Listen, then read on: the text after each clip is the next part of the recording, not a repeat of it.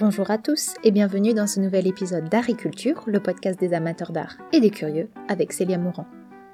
Je vous présente cette semaine un format plus court qui pourra venir de temps en temps se caler entre certains épisodes plus longs.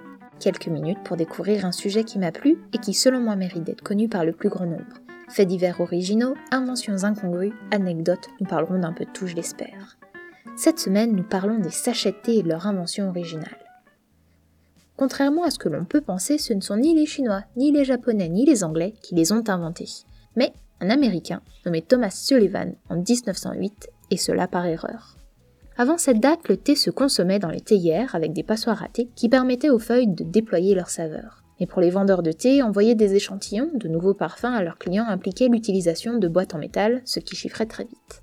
Thomas Sullivan, qui avait des clients un peu partout dans le monde, a alors l'idée d'envoyer des produits dans de petits sachets en soie. Une fois les colis reçus, les clients pensèrent qu'il fallait laisser le thé dans les sachets pour leur consommation, et ainsi est né le sachet de thé. Sullivan ne se rend pas compte tout de suite de l'importance de sa création, et il faut attendre le retour de plusieurs clients qui se plaignaient de ne pas avoir reçu leur thé en sachet pour se rendre compte de l'engouement de son invention. Naissent alors les premiers vrais sachets de thé.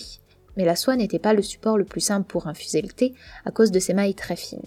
Au cours de la Première Guerre mondiale, on utilise de la gaz afin de créer des sachets de thé pour les soldats sur le front mais la maille était encore une fois trop épaisse, et les pauvres soldats ne pouvaient donc pas profiter du goût de leur thé ou des infusions.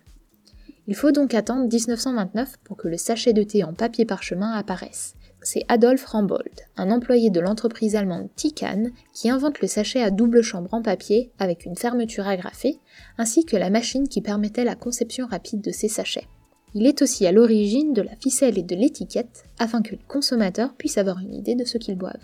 C'est d'ailleurs sous ce format que l'on retrouve de nos jours la majorité des sachets de thé dans le monde, sauf en Angleterre, où ils préfèrent le sachet directement dans l'eau et qu'ils récupèrent ensuite à la cuillère.